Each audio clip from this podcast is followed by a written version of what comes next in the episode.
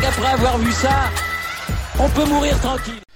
Bonjour à toutes et à tous et bienvenue dans ce podcast pour, bah, pour parler d'un événement alors à la fois triste et à la fois tellement touchant et émouvant, le départ à la retraite de Juan Martin Del Potro. Euh, oui, je me devais d'en parler, c'était très important euh, pour moi et puis je pense au niveau du, sport aussi, de parler de cet athlète absolument exceptionnel et magnifique parce qu'il y a plein de choses à dire. Alors je vais pas faire une demi-heure sur toute la carrière de Del Potro ou quoi, mais juste essayer de rappeler qui il était, ce qu'il a fait, ce qu'il aurait dû être. Euh, ce qui est représenté pour le tennis aussi quand même, parce que c'est vraiment un des tennisman les plus marquants de ces dernières euh, années, euh, qui a fait ses adieux hier soir au circuit et au monde du tennis. Juan Martin Del Potro, c'est l'histoire d'un mec bah, qui a jamais pu exploiter tout son talent à fond et qui pourtant a laissé une marque absolument indélébile dans l'histoire du sport, de par déjà ses, ses mensurations, ses capacités, c'est on l'appelle la tour de Tandil, euh, lui qui vient de, qui est né du coup à Tandil euh, en Argentine, 1m98, 97 kg, un coup droit absolument exceptionnel. On parle là, bien, bien là, hein, d'un des coups droits les plus dévastateurs de tous les temps. Il a peut-être un des 3-4 meilleurs coups droits de, l'histoire du tennis. Euh, il faut regarder des compilations de coups droits de Del Potro, c'est juste sensationnel. C'est incroyable. Et c'est déjà ça, Del Potro. C'est un talent brut, un diamant brut qui a éclos aux yeux du monde euh, en été, à cet été 2009. Euh, où il c'est la consécration pour lui, victoire à l'US Open, il fait finale au Masters de Londres, mais cette victoire à l'US Open fait vraiment éclore Del Potro au sommet. Hein. Il faut savoir déjà qu'en 2008, il avait déjà fait une excellente saison, mais 2009, c'est l'explosion totale. Il explose Nadal en demi-finale de l'US Open, mais quand je dis l'explose, c'est il explose, hein, il lui met 3 fois 6-2. Et en finale, il vient sortir un match magnifique, sublimissime, euh, pour sortir Roger Federer, euh, qui était à la recherche d'un sixième titre à l'US Open. Et c'est à ce moment-là, et Ron Martin Del Potro, à ce moment-là, donc en 2009, n'a que 21 ans.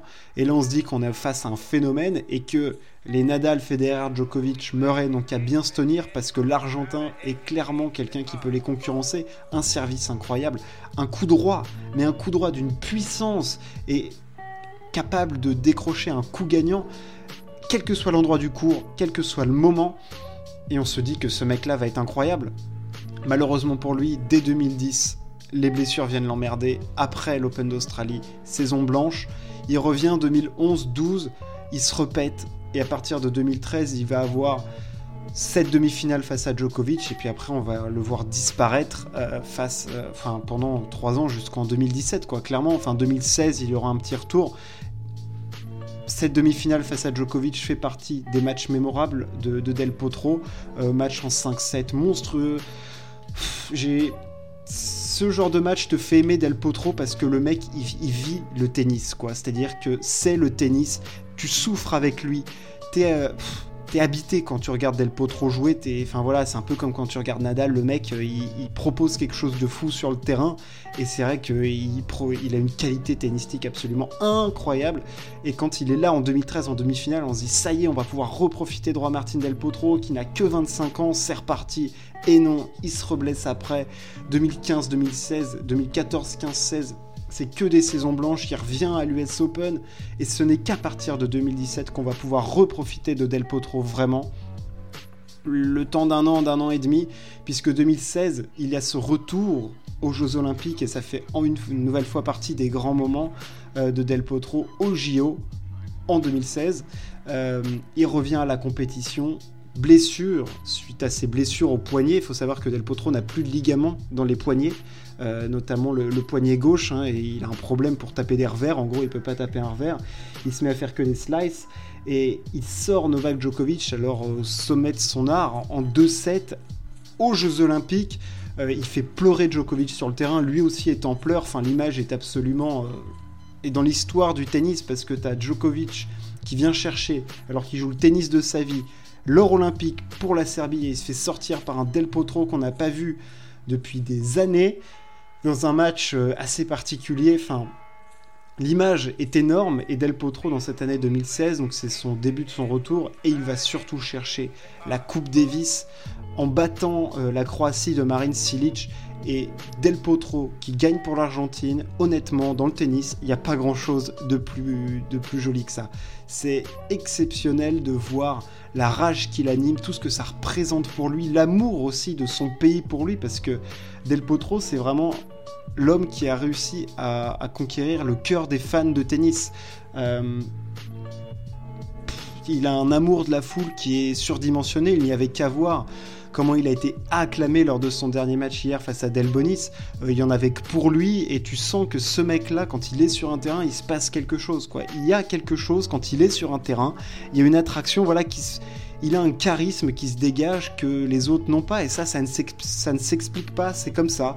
Euh, quand Federer, Nadal, Djokovic arrivent sur un cours, il y a une présence. Quand Del Potro arrivait sur un cours, il y avait une présence aussi et c'est extrêmement frustrant de ne pas avoir pu en profiter parce que quand on voit les bribes qu'il nous a laissées de son retour en 2018 où il va chercher euh, ce premier titre en Masters 1000 en battant Federer une nouvelle fois dans un match fou où il fait deux demi, où il fait demi-finale euh, à Roland Garros, où il fait quart face à Wimbledon, un quart de finale face à Wimbledon, Raphaël Nadal d'un niveau de jeu mais ahurissant, hallucinant. On s'est dit que là, ça y est, c'était reparti. il allait nous refaire du grand Del Potro. Et il continue à l'US Open puisqu'il fait finale face à Djokovic. Et après, deux mois après, il se pète euh, au genou. Del Potro, à chaque fois qu'il est revenu et qu'on s'est dit c'est reparti, il s'est blessé. C'est le mec qui n'a jamais pu profiter. C'est le poissard du circuit. Parce que il y, avait un potentiel énorme et il s'est déjà forgé un palmarès conséquent, entre guillemets. Il y a 22 titres, il y a un Grand Chelem, il y a un Masters 1000, mais il y aurait dû y avoir tellement plus, mais tellement plus. Il a deux médailles olympiques, une en 2012, une en 2016, si je ne m'abuse. Euh, en 2012, en plus, il sort euh, Federer. Euh, enfin, non, non, pardon. En 2012, il perd face à Federer, mais il gagne face à Djokovic.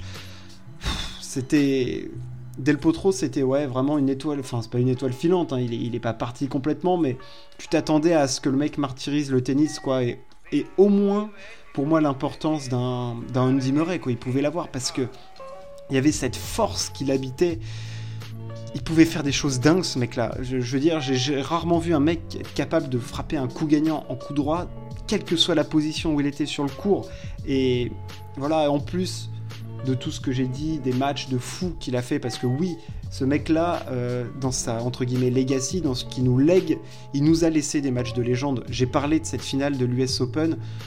À 21 ans, faire ça face à Federer en 2009, faut vraiment être un gamin exceptionnellement doué. Pour faire ce qu'il fait face à Nadal juste avant aussi. Pour faire cette demi face à Djokovic euh, en 2013 à Wimbledon. En 2018 face à Nadal. Il y a des matchs de dingue de Del Potro. Il y a ce match face à Tim à l'US Open en 2017 où il a un run jusqu'en demi-finale où il bat Federer en quart.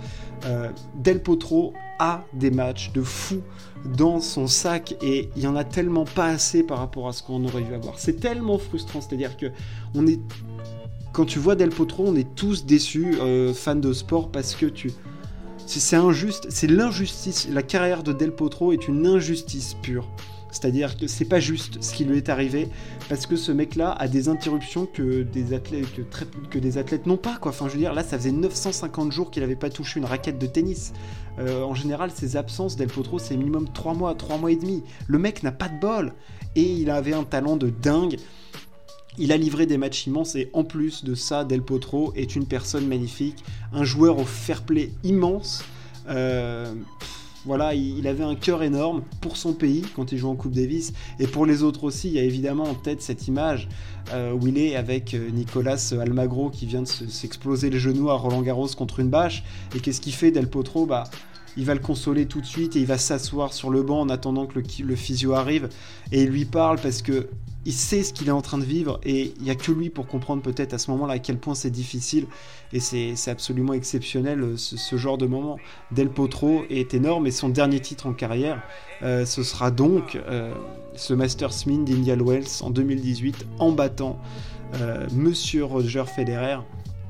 Mais c'est tellement frustrant de le voir prendre sa carrière, mais à la fois je suis presque soulagé pour lui parce que quand tu le vois post-interview de match, une fois qu'il a lâché toutes ses larmes, il a pleuré toutes les larmes de son corps parce que c'est l'histoire d'un mec qui voulait faire sa passion et qui n'a pas pu la vivre à fond parce que son cœur est détruit quoi, il n'y a plus rien, il a plus de ligament dans le poignet, il a un genou en vrac et il dit juste je vive comme un jeune de 33 ans euh, normalement sans blessure. Et t'as juste envie de lui dire ouais ben oui voilà. Et ben si c'est la seule solution franchement mec fais-le parce que tu mérites vraiment de pouvoir vivre sans être démonté de partout. Et tu le sens tellement soulagé d'avoir pris cette décision et tout que tu dis ouais bah bon vent Juan Martin profite mais reste pas loin de l'environnement du tennis je sais pas coach des gens peut-être ou quoi il peut faire tellement de choses, ce mec-là. C'est voilà, c'est une immense star du tennis. On a vraiment assisté à la carrière d'un mec énorme et qui aurait une carrière qui aurait dû être encore plus puissante et encore plus forte que ça. Mais déjà, merci Del Potro de nous avoir donné tout ça. C'est absolument énorme de, communiquer autant d'émotions. Honnêtement, euh, ce matin, en regardant les replays du match, t'as bah, t'as envie de verser une petite larme parce que tu te dis euh, c'est dur, c'est dur, c'est dur, c'est dur. Euh, et honnêtement, le retrait des, des carrières de Djokovic, Federer et Nadal, ça sera différent parce que t'auras pas le même visage. Tu auras le visage de dire euh, ouais j'ai assisté à un truc énorme, merci. Là, t'as juste envie de, de, pleurer avec lui quoi. Tu as envie de dire mais je souffre en même temps que toi. Vraiment, je, ressens ce que tu vis et c'est injuste, mais euh, viens, je prends un peu de ta souffrance et, on, tu continues à jouer, quoi, parce que c'est c'est Juan Martin Del Potro, quoi. Le mec qui te communique ses émotions, c'est voilà, c'est énorme. Del Potro, il y a, y a ce truc chimique en plus que certains ont et que d'autres n'ont pas, et lui, et lui, il l'avait. Merci Juan Martin. Merci de m'avoir écouté. On se retrouve très prochainement pour débriefer les JO. Ciao, à plus.